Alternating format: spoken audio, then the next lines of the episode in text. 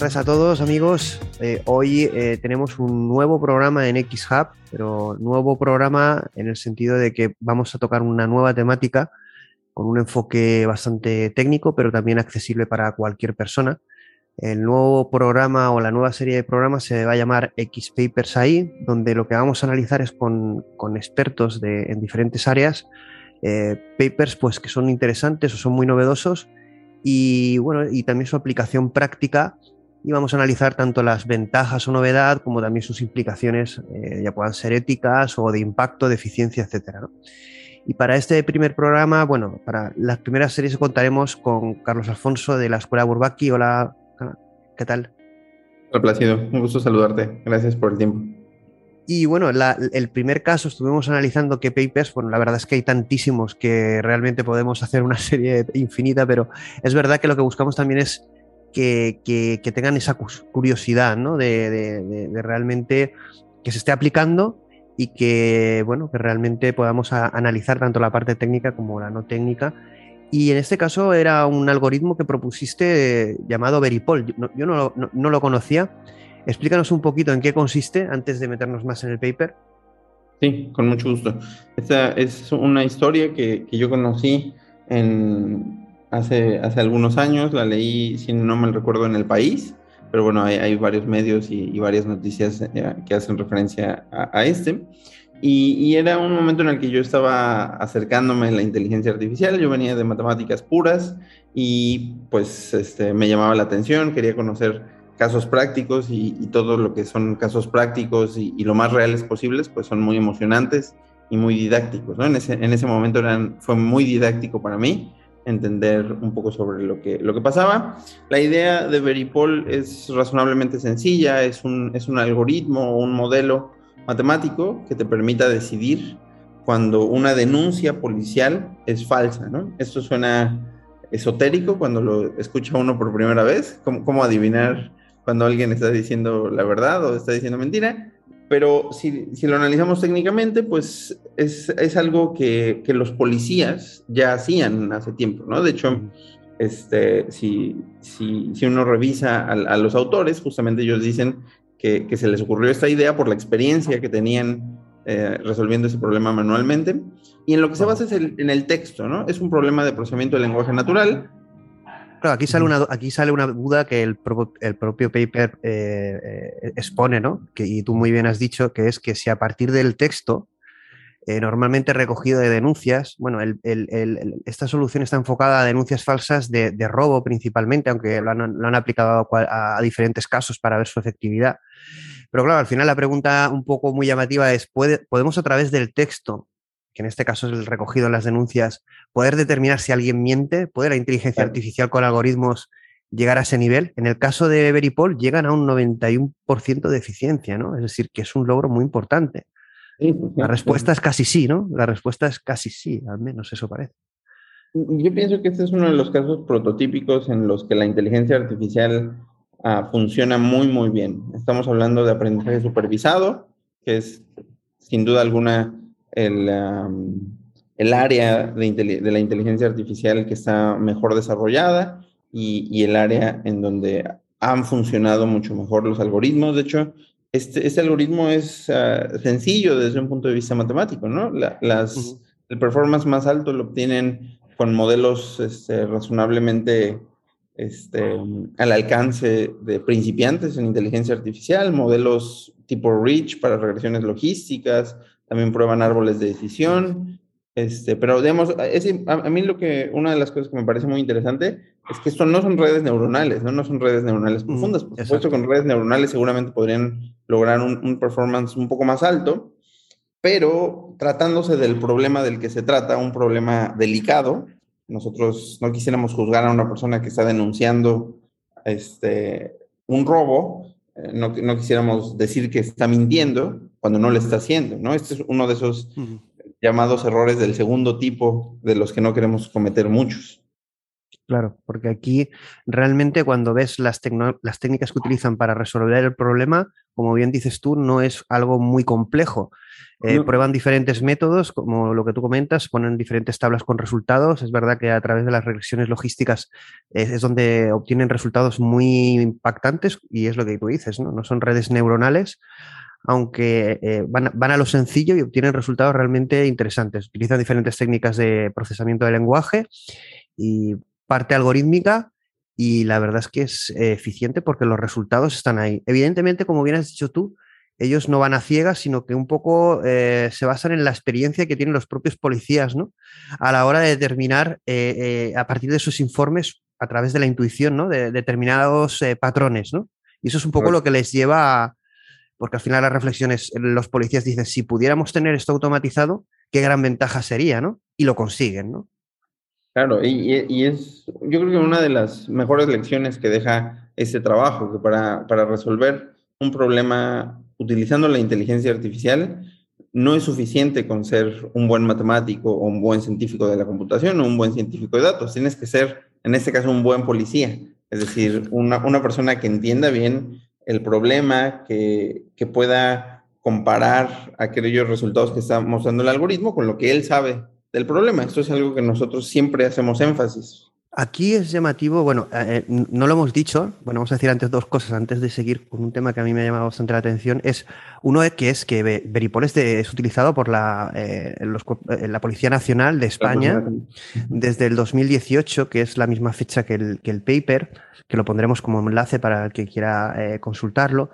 Y bueno, en el mundo es, fueron pioneros, ¿no? Es decir, realmente este tipo de sistemas no es muy, muy utilizado. Eh, existe un precedente que es eh, Predpol, que bueno, ellos también lo comentan, en, que además fue eh, comentado por el Time, la revista Time, como uno de los 50 descubrimientos más importantes, porque bueno, en el caso de Predpol no era, una detector, no era un detector de mentiras, sino era lo Minority Report, detectaba de forma geoespacial cuándo iba a ocurrir y dónde un tipo de delito, ¿no? Eh, muy a lo Minority Report, ¿no? Entonces, bueno, al final este tipo de sistemas aún no se está utilizando, pero en el caso de España estamos siendo pioneros en este sentido y se utiliza desde el 2018. Ahora entraremos un poco en las críticas que ha recibido, pero lo que sí que me, lo que sí que me extrañó es, eh, bueno, que los primeros trainings del modelo fueron con 1122 casos. Eh, no fue un dataset, eh, bueno, tenían 534 eh, ciertos y 588 falsos, ¿vale? Pero no es un dataset muy grande. ¿Cómo consiguieron? Eh, ¿Dónde está el secreto? ¿Cómo pudieron conseguir? porque habían otros algoritmos previamente y, tuvieron un salto cualitativo al 91%. ¿Dónde está el, el, ¿Dónde está el truco cuando no utilizan además técnicas muy complejas?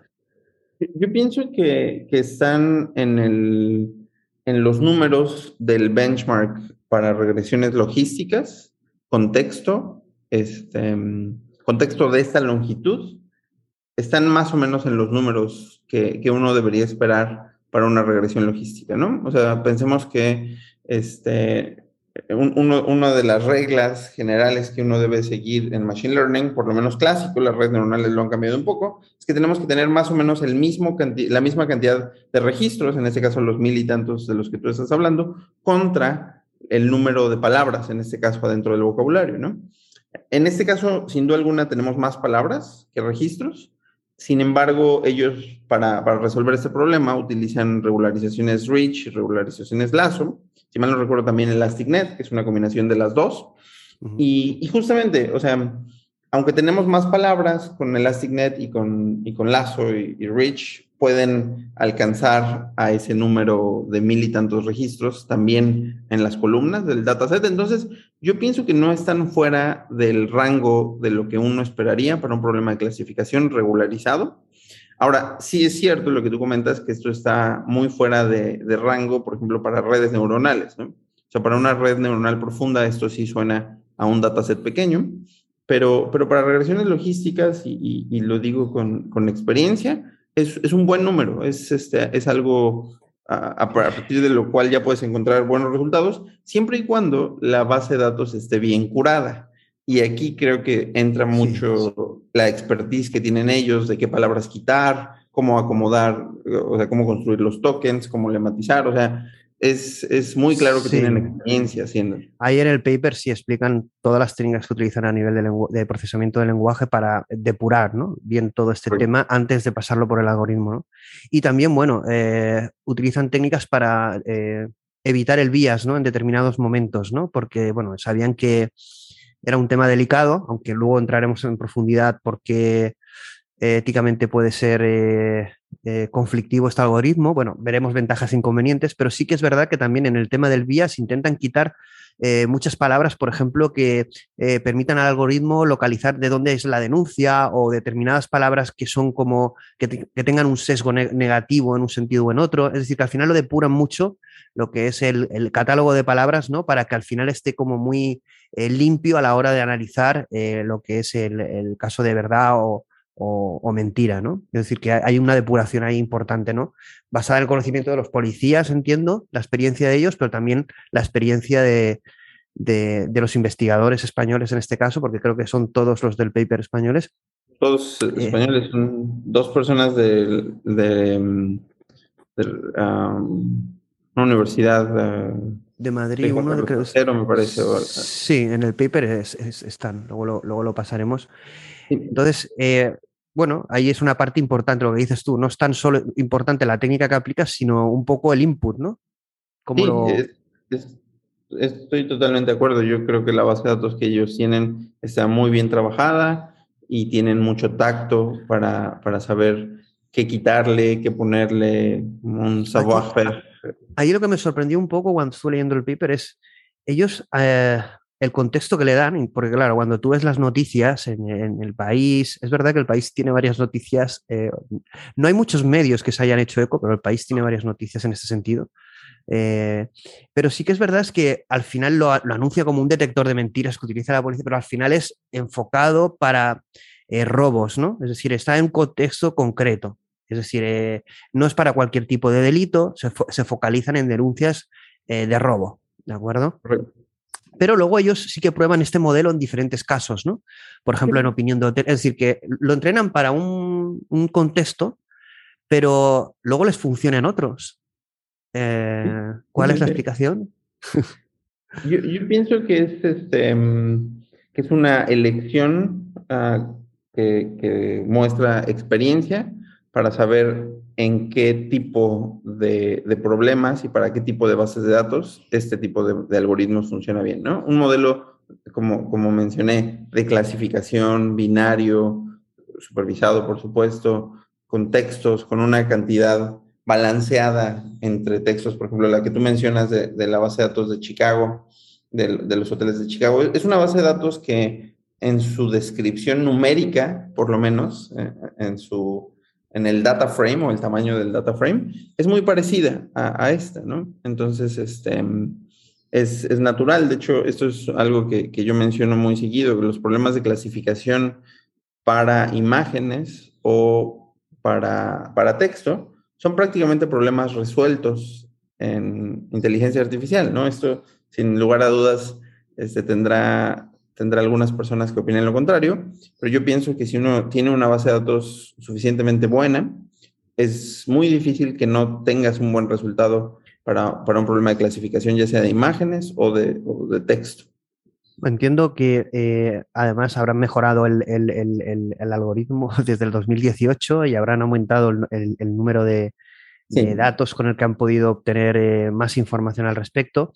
Eh, en ese sentido, sí que las implicaciones aquí, como bien dices tú, pueden ser negativas, puesto que parece que cuando la gente escucha este tipo de algoritmos, es como, bueno, entonces puede eh, juzgar a una persona un algoritmo. No, no, bueno, aquí hay una supervisión, hay una supervisión humana, evidentemente. Esto es, esto, el algoritmo da unos indicadores, que eso es muy útil, ¿no? El algoritmo da unos insights eh, a la policía para saber cómo miente la gente, ¿no? Es decir, al final no te puede decir que alguien es culpable, pero les da mucha información de cómo se comporta la gente, qué tipo de lenguaje utiliza. Entonces, eh, y luego lo más importante también es que esto lo que les ha permitido es automatizar el análisis de, denuncias, ¿no? De forma automatizada en, un primer momento, de tal manera que puedan optimizar recursos o esfuerzos, ¿no? es decir, que el, enfoque negativo se puede ver como que el algoritmo como el Minority Report, ¿no? Eres culpable porque ya sé lo que va a pasar, pero no es tanto así, ¿no? El enfoque es mucho más positivo y ha permitido ahorrar mucho tiempo. Evidentemente hay un margen de error, pero hay una supervisión humana, evidentemente. Mucha, y, yo pienso que, que, se, que, las implementaciones, por lo menos lo que yo conozco de este, de este problema, han sido muy responsables. Lo que tú mencionabas de que solamente se utiliza para robos, o sea, esto, esto no se utiliza para, para delitos de alto impacto y, pienso que, que es este, importante que se, que se entienda que los patrones que sabe detectar de mentira son para robo, para personas que le robaron su celular y quieren cobrar un seguro o, o, este tipo de cosas, ¿no? Por supuesto, los patrones de delitos más graves deberán ser distintos y, ni siquiera, ah, posiblemente ni siquiera nos sintamos a gusto con, con utilizar inteligencia artificial para ellos. Claro, porque aquí se le critica mucho en las noticias que salen en algunos medios, eh, muchas del 2021. Es verdad que sorprende que el algoritmo se aplique desde el 2018, pero hay bastantes noticias críticas en 2021. No sé por qué, cuál es el motivo.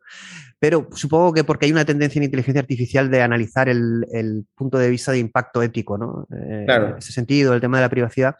Y al final, un poco lo que ven es que analizan, que dicen que, bueno, que ahora a la hora de analizar la verdad o la mentira se debería tener en cuenta no solo el texto, sino eh, el tono de voz, la expresión de una persona. Bueno, evidentemente, eh, con, una, con un 91% de eficiencia, si analizáramos o, los algoritmos fueran capaces no solo de analizar el texto de la denuncia, sino al propio denunciante cuando lo realiza, el tono de voz, etcétera, tendríamos muchísima más información. Estos sistemas eh, si no se utilizan, eh, en algún sitio los están utilizando, los están creando. Está claro que un detector de mentiras o un análisis de todo este tipo de información, ya sea para detectar mentiras o para detectar eh, estados emocionales o, cualquier tipo, esto es un poco invasivo para el ser, el ser humano, lo ve negativo, pero va a ser utilizado muchísimo en todos los escenarios, ¿no? ya sea en este caso el policial, pero eh, en otros mucha seguridad, en, entornos laborales,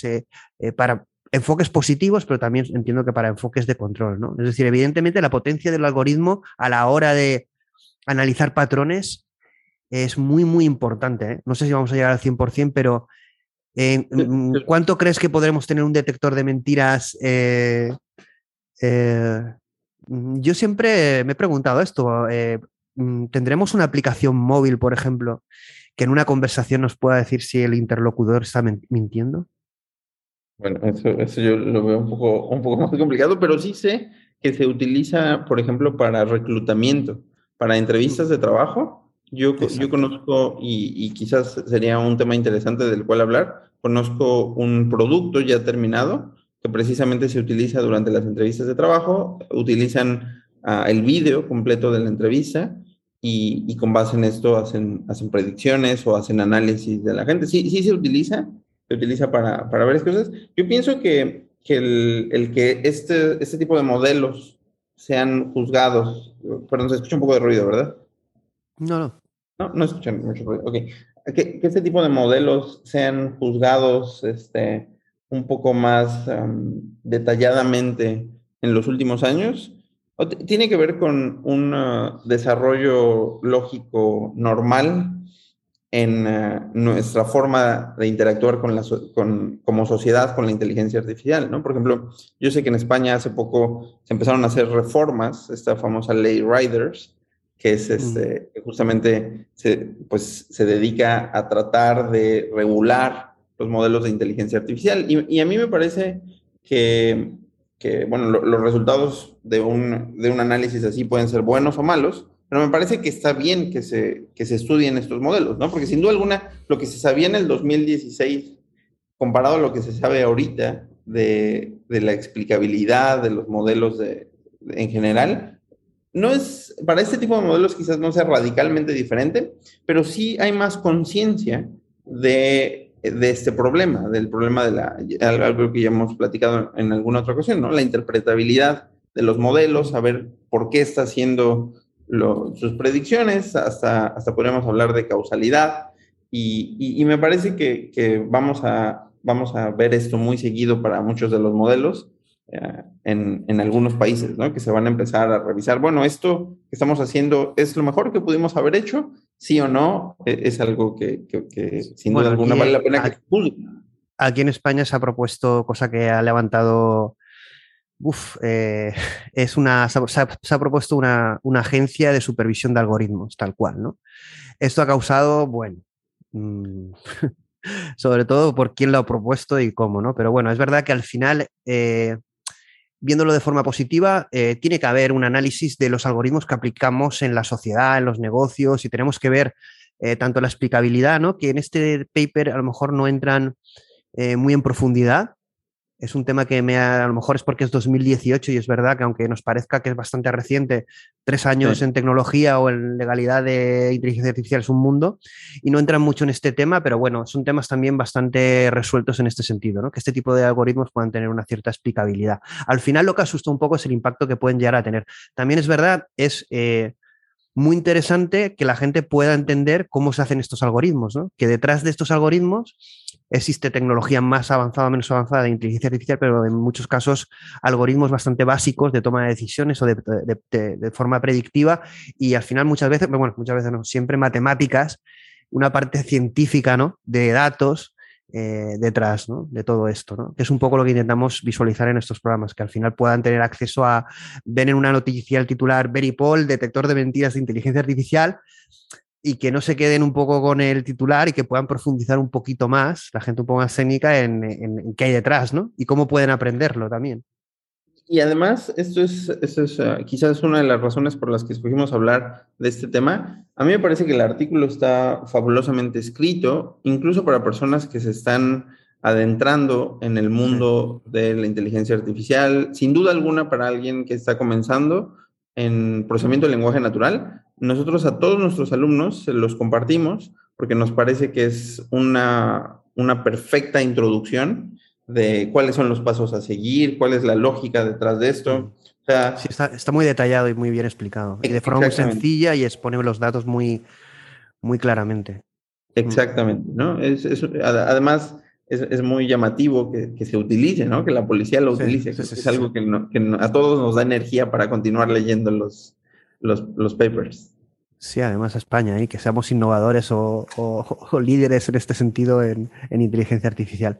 Bueno, eh, después de analizar el paper, vamos a comentar, eh, Alfonso, desde la escuela Burbaki, estáis evidentemente una parte importante es toda, toda la parte formativa y estáis creando nuevos cursos. En este caso, creo que hay un curso nuevo de inteligencia artificial para, para España o para un horario para alumnos en, España, porque vosotros estáis en, México Distrito Federal. Cuéntanos un poco este curso en qué consiste, cuándo empieza, eh, porque bueno, lo he comentado en la comunidad y hay mucha gente muy interesada en todo este tipo de cosas, ¿no? Tanto desde la parte técnica puramente de inteligencia artificial, pero la base también de matemática y en profundizar en este tipo de problemas y cómo poder afrontarlos, ¿no? Es, como es tan amplio, la verdad es que el tema de formación y mentorización tanto para profesionales o gente que quiere introducirse, es súper importante, ¿no? Claro, nosotros también estamos muy emocionados. Eh, eh, a partir de diciembre tuvimos una versión piloto con pocos estudiantes para, para saber cómo reaccionaba el mercado, cuáles eran las dinámicas en, en cuanto a los horarios. Ahí había una, una duda que nosotros teníamos sobre cuál era el horario este, laborable y no laborable en España comparado al horario laborable en México. Entonces, hicimos una pequeña prueba, tenemos eh, algunos aprendizajes sobre, sobre esto y estamos muy emocionados por comenzar. Es un curso al que nosotros le llamamos Machine Learning and Artificial Intelligence for the Working Analyst. Es un, este, es un curso que nosotros hemos dado en México hace casi dos años, ya, en México y en Latinoamérica y, es un curso con el que estamos muy contentos. Los contenidos cambian respecto al, al curso que nosotros damos en México, ah, sobre todo porque estamos comprometidos con ser eh, una, una referencia en, en, el mundo del el aprendizaje de, de este tipo de modelos para resolver problemas de un negocio, para resolver problemas en una industria y para resolver problemas académicos incluso, ¿no? Ah, hay, hay académicos que se acercan a nosotros pensando en este tipo de cursos. Entonces el contenido cambia un poquito respecto al, a la versión original, pero mantiene su esencia. Es verdad que hay una necesidad muy grande de eh, formación, y más en español, ¿no? Y de gente eh, con experiencia, porque al final la inteligencia artificial toca como, es multidisciplinar, ¿no? Eh, está toda la parte matemática, toda la parte tecnológica, toda la parte de arquitectura. Bueno, se puede decir que, eh, la introducción a este campo eh, no es sencilla, pero es verdad que todo es empezar, ¿no? Y que al final este tipo de formaciones por profesionales del nivel vuestro permite a la gente ir aprendiendo esos secretos ¿no? que muchas veces se desconocen. Nosotros en el foro, por ejemplo, hoy mismo estábamos comentando eh, determinadas cosas a nivel más informático, pero eh, habían carencias a nivel matemático. Y yo comentaba muchas veces que, claro, ahí tienes que ir a profesionales que llevan mucho tiempo y te pueden explicar un poco eh, realmente los entresijos de por qué eso funciona, ¿no? Aunque en un primer momento quizá puedes quedarte en una parte más práctica, pero es interesante saber profundizar en ese tipo de cosas, ¿no? Porque es al final lo que te va a dar la potencia a la hora de hacer o afrontar problemas, ¿no? Claro. Y, esto pasa muy común en, en, México y me imagino que también en España pasa, personas que dicen, es que yo tomé un curso y este, me explicaron cómo hacerlo, pero, pero nunca me explicaron por qué estábamos haciendo esto, ¿no? Entonces esto, pues al final nosotros, las personas interesadas en las aplicaciones de matemáticas, sabemos que todos los problemas son muy distintos y todos los problemas tienen sus, uh, sus propias complicaciones, sus propios este, parámetros que uno tiene que calibrar.